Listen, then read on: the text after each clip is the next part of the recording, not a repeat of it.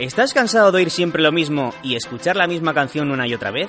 Pues te damos la bienvenida a los podcasts de Autentia Desarrollo, donde os acercamos las mejores charlas técnicas de la comunidad. Woman Techmakers, Madrid 2018. Girls in the Loop, Designing Technology After Ada Lovelace, por Paloma Díaz, Teresa Honorati y Ana Tajadura Jiménez. Bueno, muchas gracias por la presentación y muchas gracias también a la organización de VTM por invitarnos o por permitirnos estar aquí con vosotras.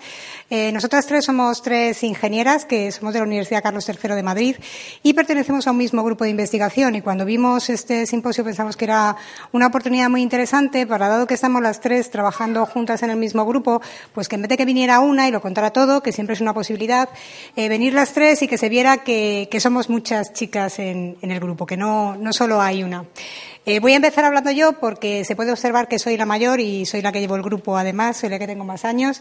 Y luego eh, yo os voy a presentar eh, las líneas generales en las que trabajamos en algún grupo, que es un grupo de sistemas interactivos. Y luego Teresa hará una pequeña presentación de una parte en la que estamos trabajando mucho ahora y Ana finalizará, la dejaremos menos tiempo, espero que suficiente para que pueda presentar su trabajo en interfaces sensoriales. Bueno, para comenzar queríamos comenzar con una especie de, de, ah, descripción personal y es que aunque las tres, eh, tanto Teresa como yo somos ingenieras informáticas y Ana es ingeniera en Teleco, nosotros no nos consideramos desarrolladoras de software. Mm, nos parece un término muy limitado y aunque suene muy pretencioso, eh, preferimos decir que somos arquitectas de un mundo digital.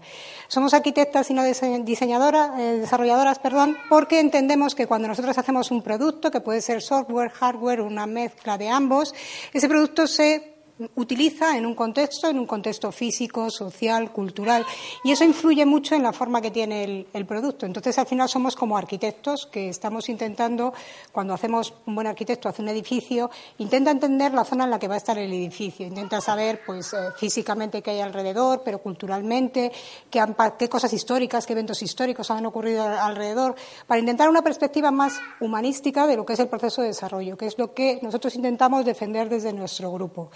Y hablamos de mundo digital y no de software, pues por lo que decía, porque no es solo software. Estamos hablando de muchísimas más cosas. Estamos hablando de que el software está en todas partes, está en nuestro reloj, está en nuestro teléfono, está en smart objects que ni siquiera nosotros conocemos, con lo cual el mundo o lo digital está en todas partes y está interconectado. Sobre eso, pues eh, por eso elegimos el, título de la charla.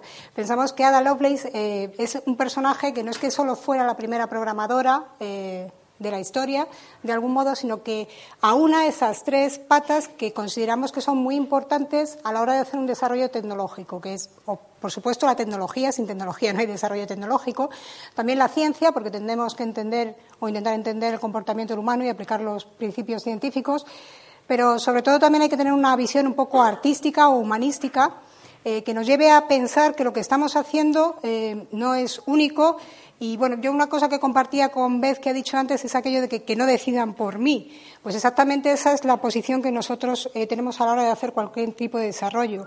No nos gusta hacer cosas que, que decidan por los usuarios, ni tampoco nos gusta a nosotras eh, decidir por los usuarios. El comportamiento de las personas es una cosa muy difícil. Hay un libro muy bueno que no sé si habéis leído de Duncan Watts que se llama Everything is obvious once uh, you know the answer. Todo es obvio cuando ya sabes la respuesta, pero antes nada es obvio, porque incluso cosas que creemos obvias resulta que no lo son porque hay factores sociales, culturales u organizativos que nosotros no habíamos tenido en cuenta.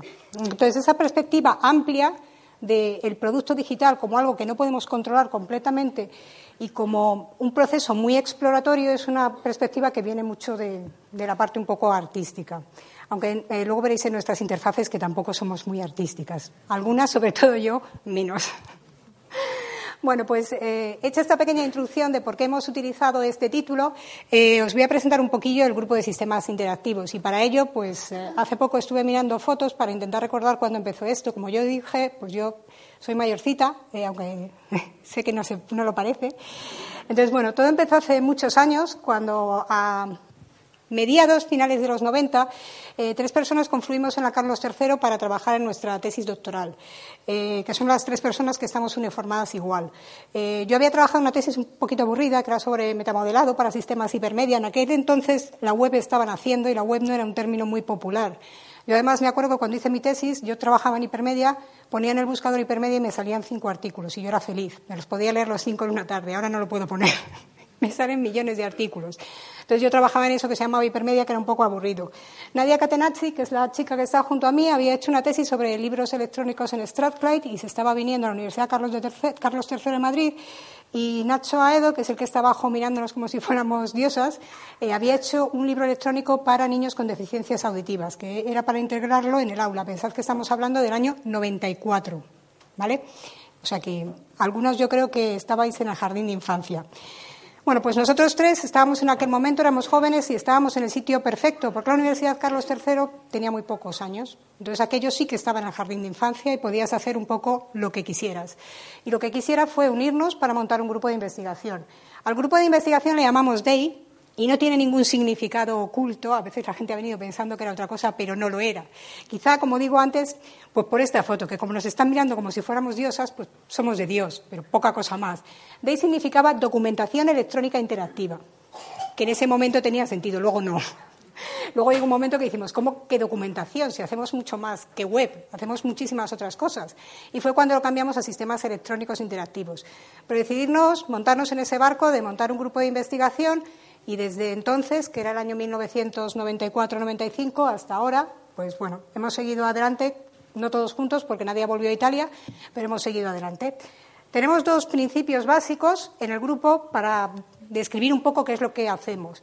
En primer lugar, para mí lo más importante no es la tecnología. Yo estudié informática, entré en la Facultad de Informática en el año 1986, cuando los ordenadores no estaban en todas las casas. Pero sí tenía un amigo que tenía un ordenador y cuando íbamos a su casa estaban siempre jugando juegos. Yo estaba alucinada porque los chicos se ponían allí y pasaban las horas y no se movían. Y yo decía, yo quiero saber qué más se puede hacer con esta máquina. Y para eso fui a estudiar. El problema es que seis años en la Facultad de Informática no te dan para saber para qué sirve la informática. Te dan para saber unos conocimientos muy importantes técnicos, pero no exactamente eso. Con esa visión pragmática, a lo largo de los años, pues yo sí pude ver que a mí lo que me interesaba no es tanto la tecnología, sino cómo esa tecnología eh, sirve para determinadas personas, para que hagan determinadas cosas. A lo mejor para ayudar a tomar las decisiones, pero nunca para tomar decisiones por ellas, ¿de acuerdo? También, que es muy importante el contexto en el que estamos trabajando. Una parte es el contexto físico, no es lo mismo lo que yo hago con mi móvil, lo que yo hago con mi Smart Object, lo que hago con un wall o lo que hago en una, mesa interactiva. En cada sitio puedo hacer cosas distintas. Pero hay otros tipos de contextos. Está el contexto organizativo. Hay cosas que, de acuerdo con la empresa en la que estoy, a lo mejor no se pueden hacer. O el contexto social y cultural. Hay usos que en determinadas culturas funcionan y en determinadas culturas o en determinados grupos no funcionan. Entonces, el contexto es un, es un término muy amplio que hay que tener en cuenta. Y finalmente, normalmente cuando alguien utiliza la tecnología, la utiliza para algo. Entonces, a nosotros siempre cuando hacemos un desarrollo lo que nos interesa es para qué va a utilizar la tecnología. No es que yo quiera hacer tecnología porque soy muy friki y me gusta estar haciendo cosas, es que yo quiero hacer algo que sea para alguien que lo use para algún objetivo y en algún contexto. Y en ese sentido, pues lo que intentamos es que la tecnología sea útil, que valga para algo. Por ejemplo, tenemos aquí abajo creo que no funciona el puntero, abajo del todo tenemos una foto de lo que luego va a hablar Teresa, que es la visualización semántica.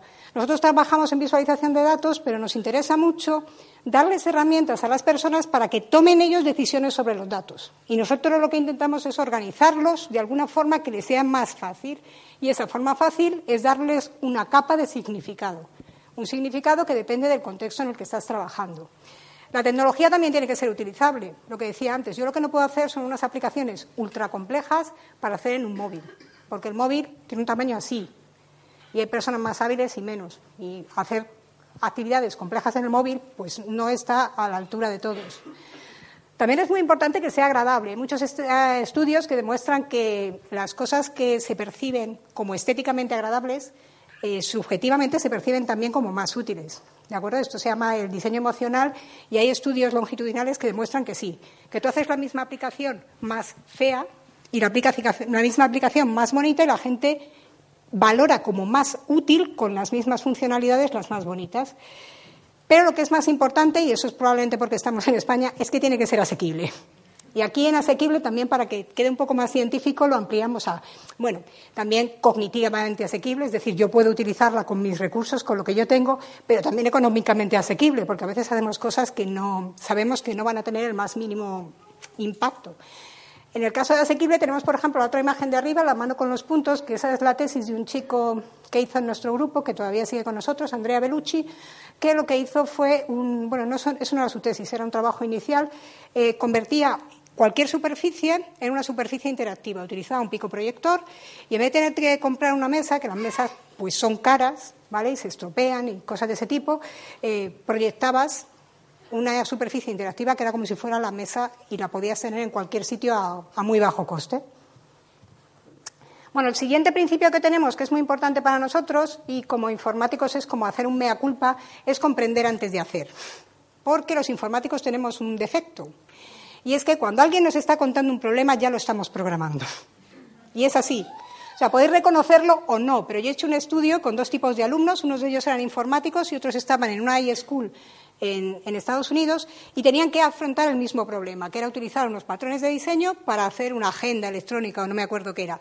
Bueno, pues las descripciones de los alumnos de informática eran siempre mi prototipo va a tener, mi prototipo tiene y como mi prototipo tiene utilizo este patrón, mientras que los del otro lado, que lo que estaban estudiando la interacción era el usuario quiere hacer esta tarea y por eso voy a utilizar este patrón. Entonces nosotros tenemos ese comportamiento compulsivo de cuando me están hablando estoy pensando ya en la solución y tenemos que refrenarnos un poco y hay que intentar comprender el problema, porque como he dicho antes, el problema, aunque nosotros lo suframos, nosotros somos, uno de los que lo sufrimos, pero no somos todos. No entendemos lo que cada persona necesita. Entonces tenemos que hacer ese tipo de, de ejercicio de estudiar bien el problema antes de plantear una solución. Y para ello, pues lo que nosotros intentamos hacer es desarrollar no solo tecnología para los usuarios, sino sobre todo tecnología con los usuarios y destinatarios.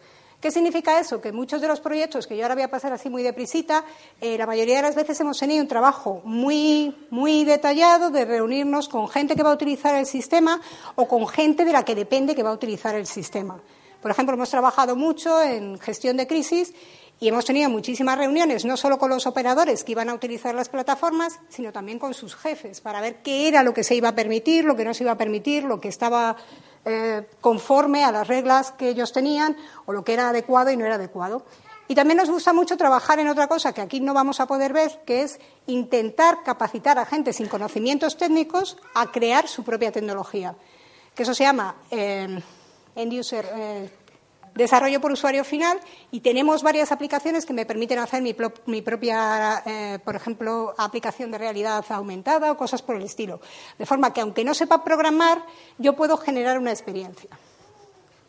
Bueno, pues ahora ya, y supongo que ya voy justita, no sé si vais mirando el tiempo, ver muy deprisa en los proyectos y voy a hablar de las cuatro líneas que tenemos, que son interacción, eh, visualización, eh, colaboración y tecnologías en la educación.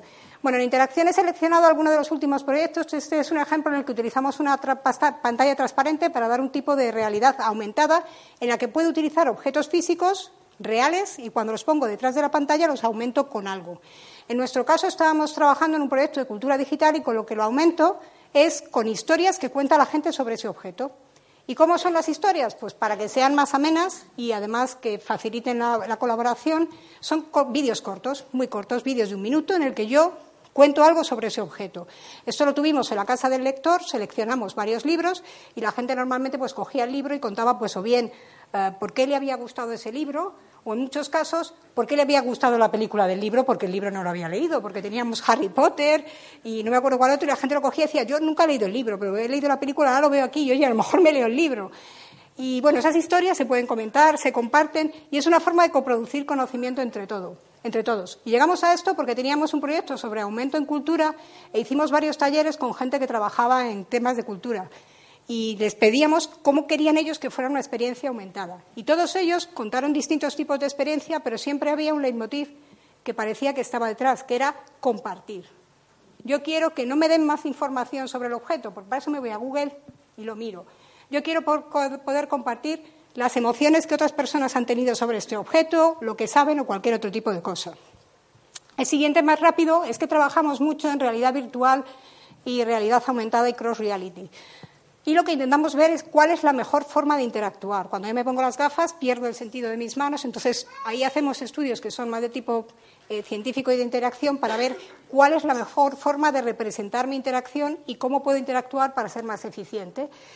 Y tenemos también trabajos, como he dicho antes, en Cross Reality, que es una cosa que significa que tengo realidad virtual, realidad real y tengo interacciones entre ambas. Aquí tenemos a Álvaro, que hizo una, una especie, bueno, Álvaro con Telmo y, Andrea, hicieron una especie de simulación de Stranger Things en el que Álvaro está con las gafas de realidad virtual y está en el otro mundo.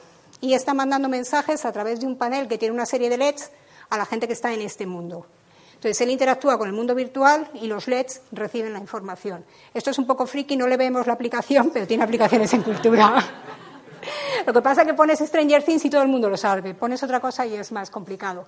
Y luego está aquí el proyecto que luego comentará Ana, porque Ana trabaja en otro tipo de aumentos, que utilizan otro tipo de sentidos, porque a veces pensamos que la realidad aumentada es la vista, pero es también el sonido. Entonces luego Ana va a hablar sobre este tipo de proyectos en los que ella está trabajando. Otro aspecto que nos interesa mucho es la visualización de datos. Empezamos con ingeniería del software. Este no lo voy a contar porque es bastante aburrido, pero como yo había trabajado en eso, pues ya sabemos que al final la cabra siempre tira al monte. Y lo que sí hemos trabajado bastante es en visualización en Big Data. Eh, tenemos eh, el primer proyecto que tuvimos era con Indra sobre visualización en la Smart Grid eléctrica y era un proyecto muy bonito porque teníamos que imaginar cómo visualizar datos que nadie tenía y que nadie sabía que iba a tener. Entonces ahí sí que no puedes ir a alguien y preguntarle, ¿y tú cómo los quieres ver? Pero si no los he visto en mi vida, ¿vale? Entonces teníamos que imaginarnos cuál era el problema y a partir de ahí imaginarnos cuál era la solución. Era futurismo total. Pero bueno, eh, aplicando distintos tipos de técnicas, al final pues sí que pudimos hacer una visualización y sobre todo acabar eh, decidiendo que necesitábamos un monitor curvo eh, para poder ver distintos tipos de información sin que hubiera cortes y que todo estuviera sincronizado. Creo que muevo el, micrófono y no se me oye. Otro aspecto que trabajamos mucho es en el, de visualización para distintos dominios, sobre todo en crisis y en política.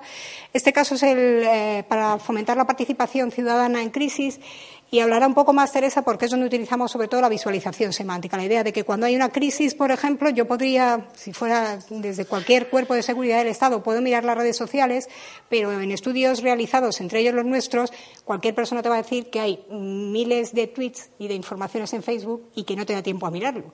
Y es muy difícil separar el grano de la paja. Bueno, pues luego Teresa va a hablar de visualización semántica, que es una forma de separar el grano de la paja, pero dejar que el que tome de las decisiones sea el humano que yo no quiero que Beth se enfade conmigo. Bueno, en colaboración hemos trabajado también bastante porque desde el año 2000 yo colaboro con la Dirección General de Protección Civil y Emergencias y hemos hecho distintos sistemas pues, para mejorar la coordinación y cosas por el estilo. Hemos trabajado mucho también con mesas interactivas porque está demostrado que mejoran la cooperación, básicamente porque todo el mundo se pone alrededor del mismo espacio y puedes utilizar también la comunicación eh, verbal y la no verbal y es una muy buena forma de colaborar. Lo hemos hecho con niños para diseñar juegos y lo hemos hecho también para diseño de software, en este caso en multiplataforma, utilizando distintos tipos de plataformas. Y eh, lo que estamos trabajando ahora sobre todo es, de nuevo, en participación ciudadana, intentar hacer una especie de citizen science, pero en vez de aplicado a la science, aplicado a procesos de early warning, que es una cosa que se hace en emergencias para saber si una potencial alerta se convierte en alerta analizando cómo está el terreno. Y ya para terminar, pues como estamos en la universidad siempre nos ha interesado mucho si podíamos utilizar lo que hacíamos en nuestro entorno.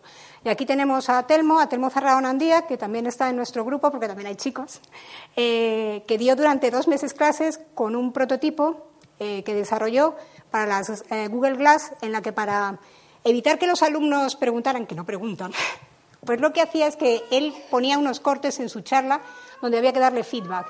Y el feedback se daba con el móvil era básicamente, ¿entiendes? ¿No has entendido con esa eh, ventanita que vemos ahí? Sí, no, sí.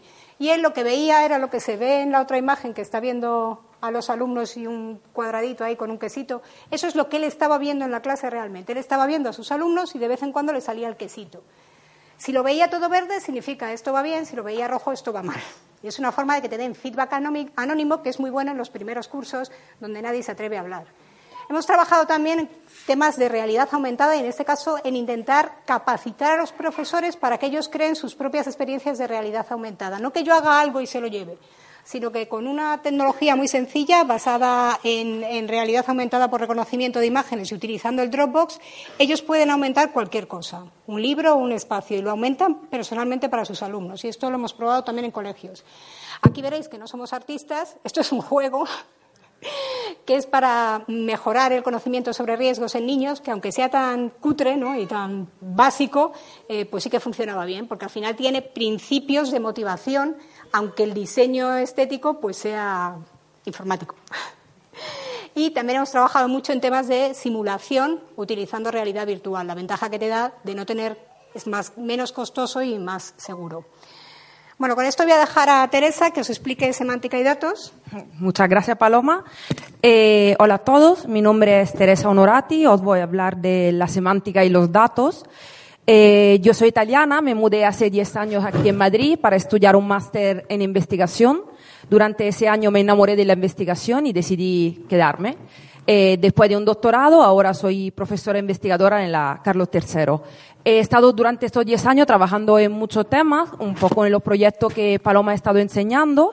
Toda mi investigación se centra en tres ejes fundamentales. La gestión del conocimiento para darle poder a los ciudadanos y que puedan entender mejor la información y puedan acceder de una forma más fácil a la información.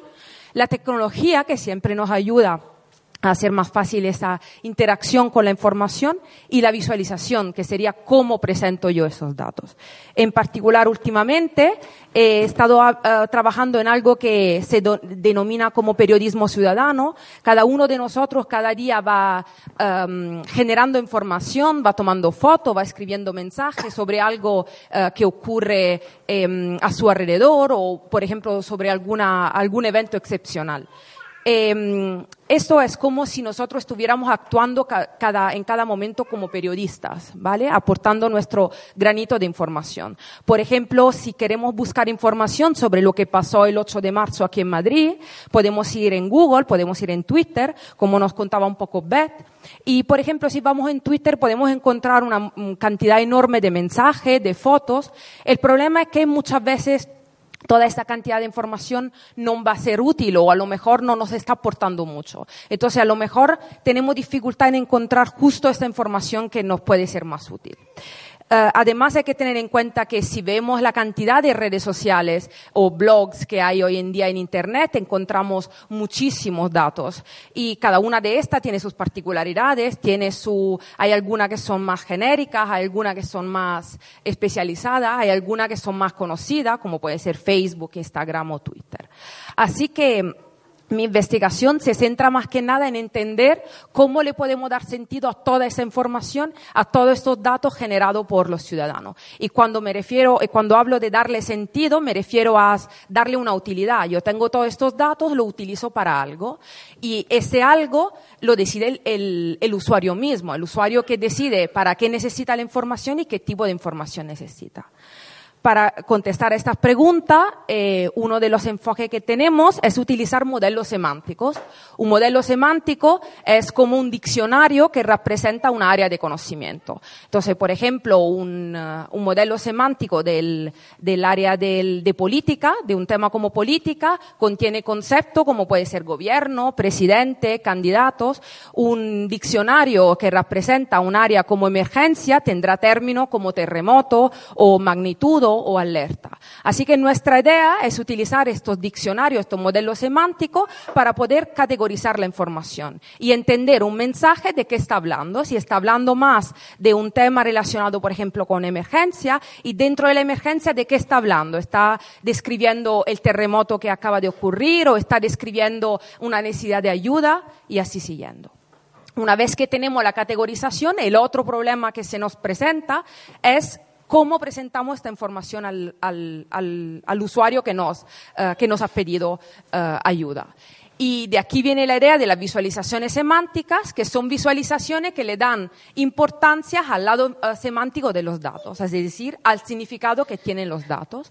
Aquí veis un ejemplo. En este caso hemos tenido la posibilidad de colaborar con el, el Centro de Investigación IRRIA en París, en Francia. Uh, nos han dado la posibilidad de trabajar con este wall display, que es una pantalla de 6 metros por 3, con lo cual teníamos la posibilidad de mucho espacio para enseñar los datos Eh, como ejemplo, hemos decidido utilizar los tweets que se generaron durante los, primer, eh, primeros tres días eh, de la emergencia del huracán Sandy. El huracán Sandy fue un huracán que llegó a la bahía de Nueva York en octubre del 2012. Durante los primeros días se generaron 5 millones de tweets. Entonces, nuestra idea ha sido cómo puedo yo gestionar esos 5 millones de tweets y enseñar al usuario solo los que le puedan interesar, o por lo menos categorizarlo de una forma que el usuario le pueda eh, navegar de forma fácil y pueda, por ejemplo, sobre esos datos tomar decisiones. La idea ha sido de agruparlo por cercanía geográfica y luego representarlo con el término que fuera más relevante por ese conjunto de, información. En este caso, como puede ver, se repite mucho la palabra hurricane en Sandy, que era la, la más común y la más relevante en este caso. Claramente, este tipo de visualizaciones se basan en tres factores fundamentales, que es em, el dispositivo que estamos utilizando, aparte de, de, esta pantalla, claramente por sus dimensiones, eh, nos permite visualizar muchos datos, pero también tiene un coste bastante elevado. Eh, también podríamos estar visualizando información en una pantalla de escritorio. Claramente en este caso las tareas que el usuario um, ejecutaría serían más orientadas a un objetivo individual, a un trabajo individual con la visualización.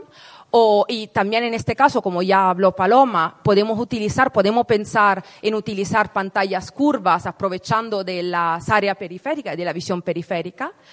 Y en el otro caso, en el que eh, podemos utilizar pantallas táctiles horizontales y verticales, donde podríamos aprovechar dos diferentes espacios para enseñar diferentes tipos de información y fomentar, por ejemplo, la colaboración entre un equipo de personas.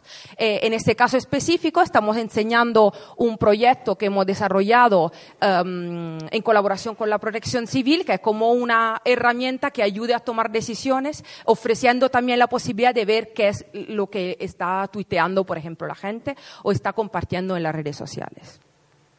El segundo factor es que claramente podemos jugar con diferentes técnicas de visualización, con diferentes formas de enseñar la información. Entonces, por ejemplo, volviendo al ejemplo de la pantalla grande del Wall Display, en ese caso también dábamos la posibilidad al usuario, gracias a, las dimensiones, a las grandes dimensiones, de hacer un zoom y llegar hasta ver el, el tweet individual. Porque claro, si la persona, pensamos que si la persona estaba interesada en ver el tema, un tema en específico, podía estar interesada en ver exactamente un tweet de que hablaba. De esa forma, por ejemplo, hubiera sido fácil identificar eh, eventuales peticiones de ayuda. Las redes sociales en emergencias es un tema que em, es, muy, eh, es muy común y se está hablando mucho de ello porque las redes sociales puede ser un instrumento para enviar información, pero también para recibir información del ciudadano. Solo para tenerlo en cuenta, la primera noticia que se hubo de los ataques de noviembre de 2015 en, en París fue del, llegó de Twitter, no llegó de, ninguna otra eh, fuente de información. Otro tipo de visualizaciones, por ejemplo, este gráfico de burbuja, que se centra más en, enseñarnos eh, la relación que hay entre diferentes temas. Cada color representa un tema diferente, entonces podemos ver cuáles son los temas más hablados, pero también podemos ver cuáles son los temas más relevantes, como por ejemplo en este caso el amarillo, siempre es un, un conjunto de datos de sobre de emergencia, el, naranja central, que son eh, palabras relacionadas con la descripción de la emergencia, son la, la categoría que contiene los términos más relevantes. Y luego esta tercera visualización, esos son solo tres ejemplos para que veáis un poco, es completamente distinta de las otras dos y en este caso la idea es representar el flujo de información. Eh, alrededor del círculo podemos ver las diferentes categorías de información, podemos ver los diferentes términos y a través de los arcos vemos cómo la información fluye de un tema a otro. El tercer factor es la interacción. Claramente, eh, la interacción clásica, la interacción táctil o a través de un ratón o de un teclado, pero también, como ya Paloma eh, introdujo, estamos explorando la posibilidad de desarrollar visualizaciones inmersivas. En este caso, el usuario se encontraría en un ambiente de realidad virtual y estaría interactuando con los datos en ese ambiente. Por ejemplo, en este caso, se ha desarrollado, hemos desarrollado um, una, un mapa dentro de un ambiente realidad virtual y el usuario puede, a través de la mano y de unos controles eh, que lleva el dispositivo, eh, por ejemplo, crear, marcar unos puntos específicos o borrarlo o, o moverlo. Y en este momento nos estamos moviendo mucho en esta dirección. Y con este ejemplo os dejo a mi compañera y os doy las gracias por la atención.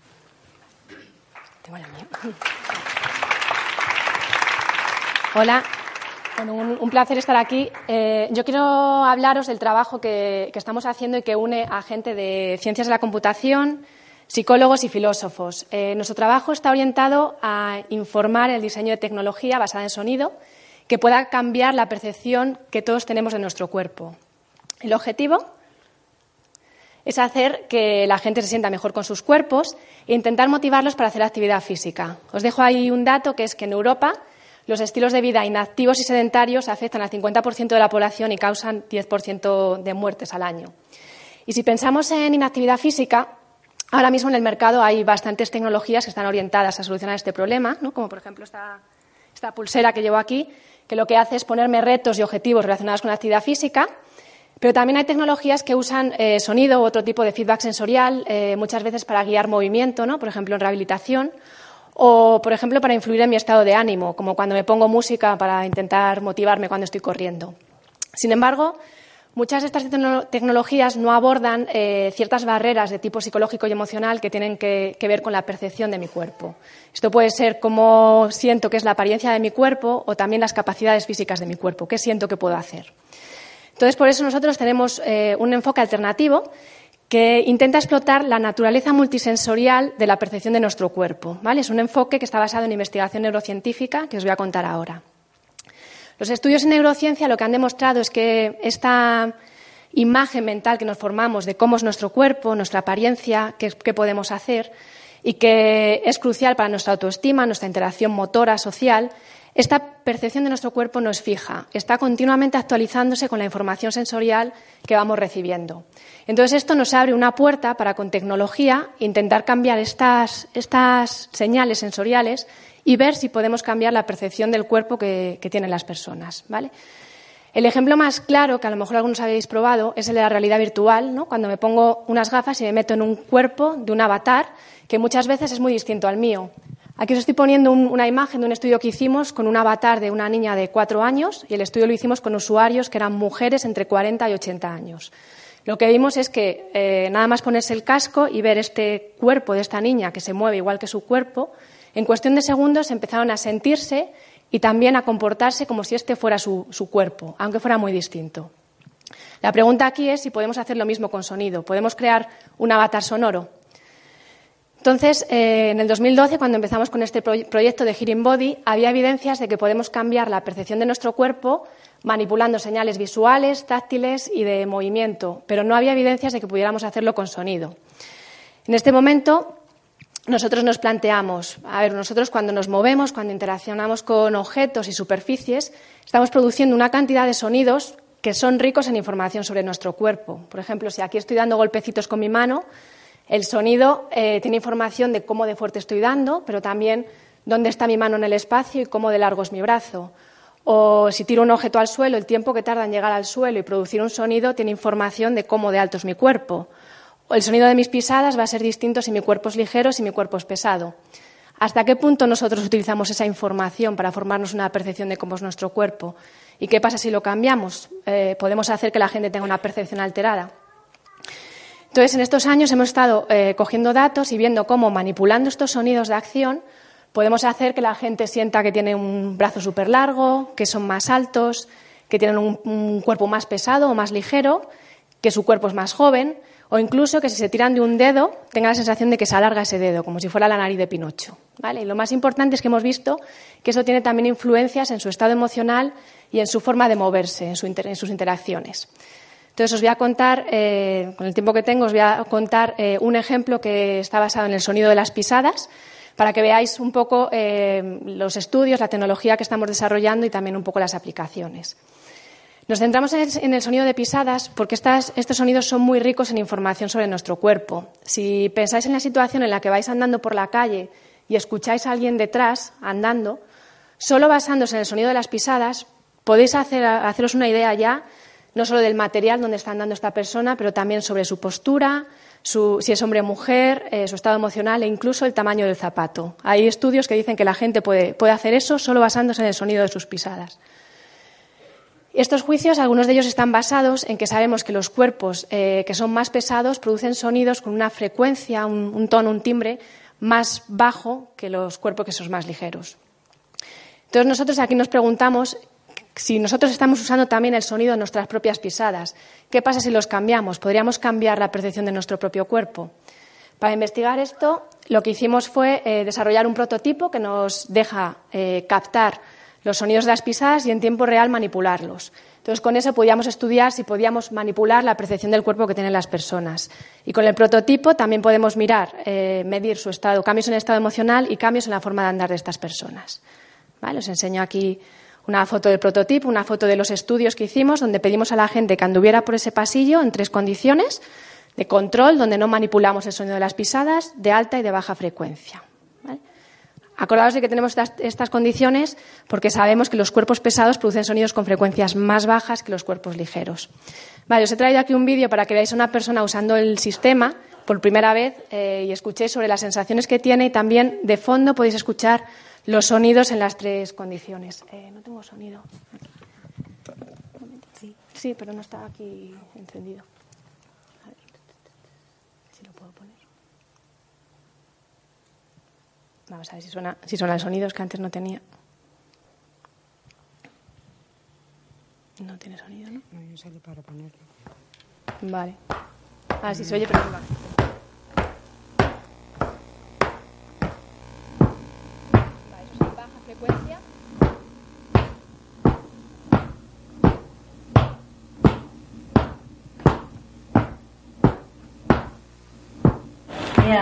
I can feel almost like my legs don't really want to to do and to move very much.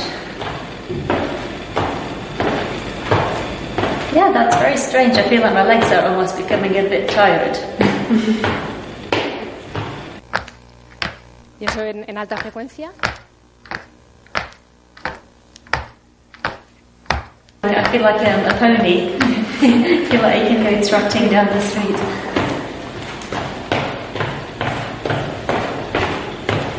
It's really noticeably different from the other condition. I really feel like I could just go trotting down the street. La primera, la de baja frecuencia, lo que dice es, eh, siento como si mis piernas estuvieran cansadas, como si no se quisieran mover. Y en la de alta frecuencia lo que dice es, me siento como un pony, como si pudiera salir corriendo por la calle. ¿Vale? En los estudios, con los datos que cogimos de usuarios, lo que, vimos es que con la condición de alta frecuencia la gente nos decía que se sentía más ligera y delgada, más feliz y energetizada y también más rápida y en control de su cuerpo. Además vimos que había un impacto en la forma de andar. En esa condición de alta frecuencia eh, pasaban menos tiempo en contacto con el suelo, aceleraban más los pies al levantarlos, en definitiva tenían un estilo más activo de andar. Y esto nos emocionó bastante porque se relaciona con un estado emocional mejorado y una mejor predisposición para actividad física. Entonces nos pusimos inmediatamente a pensar en aplicaciones tecnológicas que puedan mejorar el bienestar de las personas y que estén basadas en esta idea de feedback sonoro y monitorización del cuerpo. Hemos hecho un prototipo un poco más portátil y con este hemos cogido datos de usuarios eh, subiendo escaleras y utilizando un, step de gimnasio como el que veis ahí. Hemos replicado los resultados y además hemos visto que la gente se siente menos cansada y le resulta más fácil hacer estas tareas de subir escaleras. Y también estamos cogiendo datos clínicos con gente con dolor crónico, anorexia, ictus, viendo oportunidades que abre esta tecnología para posibles tratamientos. Eh, ahora mismo estamos en un proyecto que precisamente trata sobre inactividad física en el que están metidas varias universidades de Europa, está financiado por el Ministerio. Y eh, lo que estamos estudiando aquí es eso, precisamente inactividad, inactividad física. Y estamos llevando esta tecnología wearable un paso más allá, haciéndola más portátil, que se pueda usar en condiciones de la vida real, eh, que sea sobre todo adaptable a las necesidades del usuario. Y lo dejo aquí. Ahí os he puesto la página web magicsus.es o zapatosmágicos.es si queréis saber un poquito más. Y le doy la palabra a Paloma ya para, para terminar aquí habíamos elegido una frase para terminar la charla.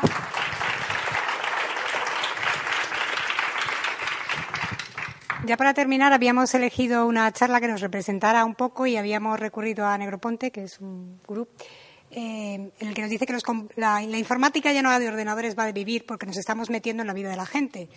Y lo que hemos visto y lo que nos, nos interesa y una parte que también estamos haciendo en la formación que nosotras eh, hacemos en la propia escuela y a través de cursos que tenemos en edX es intentar fomentar esa idea entre los informáticos de que hacen falta equipos multidisciplinares, que necesitamos otras disciplinas, necesitamos las humanidades, necesitamos la filosofía, necesitamos a los expertos, eh, que tenemos que tener una mente muy abierta para saber que cualquier cosa que hagamos es exploratoria, puede que funcione, puede que no.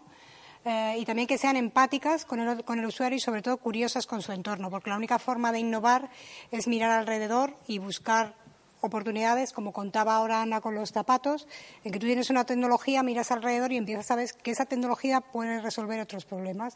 Y eso es un poco lo que estamos intentando hacer. Y con esto, aunque creo que nos hemos pasado de tiempo, os queremos dar las gracias por vuestra atención y nosotras estamos en la Universidad Carlos III para cualquier cosa que queráis y cualquier eh, duda que tengáis. Muchas gracias de nuevo.